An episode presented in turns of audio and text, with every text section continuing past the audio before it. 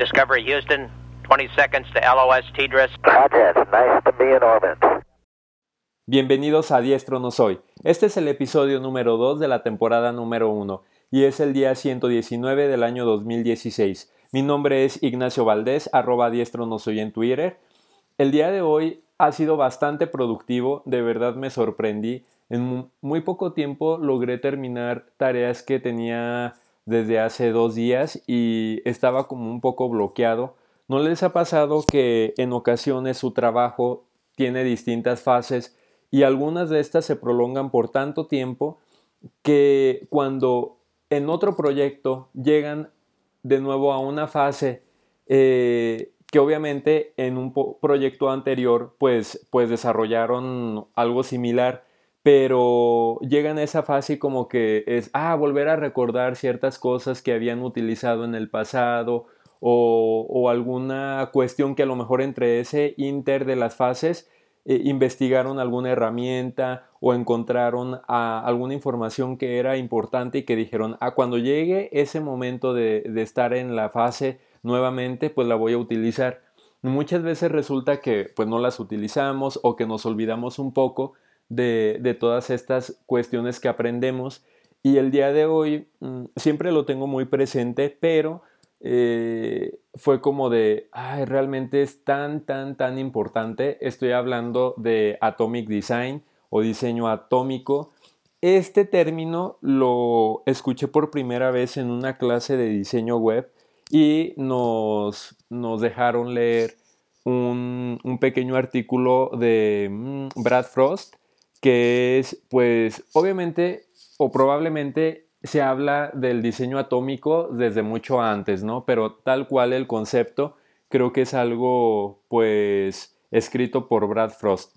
Él básicamente lo que dice es que mm, el diseño, y, se enfoca a, web, el diseño debería de estar construido a partir de patrones. Es decir, em, hay soluciones que han sido probadas tantas veces que en teoría no valdría la pena mm, modificarlas o buscar una nueva alternativa.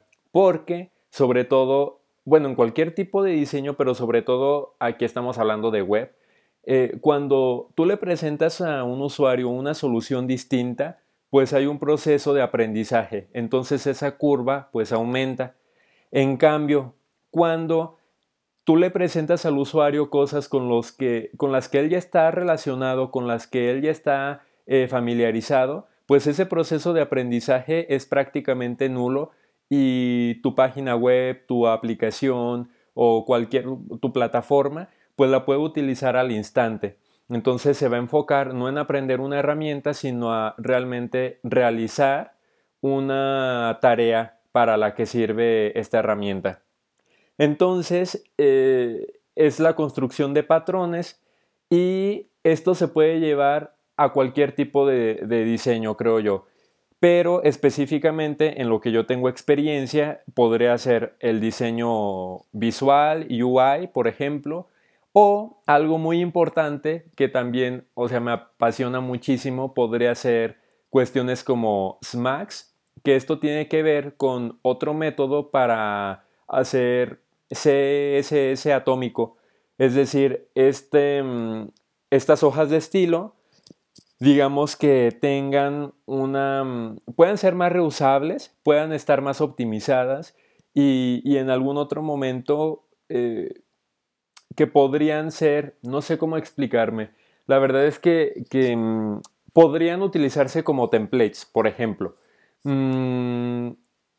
cuando una persona realiza tal vez un portal o un CMS, por ejemplo, eh, si uno parte de un tema base y a su vez ese mismo tema se va modificando con ciertas variaciones, va a ser mucho más sencillo que se comience a hacer esta estructura atómica porque el trabajo de diseño y de código de escritura puede ser eh, mucho más efectivo, uno se vuelve más productivo y en teoría uno ahorra tiempo y dinero.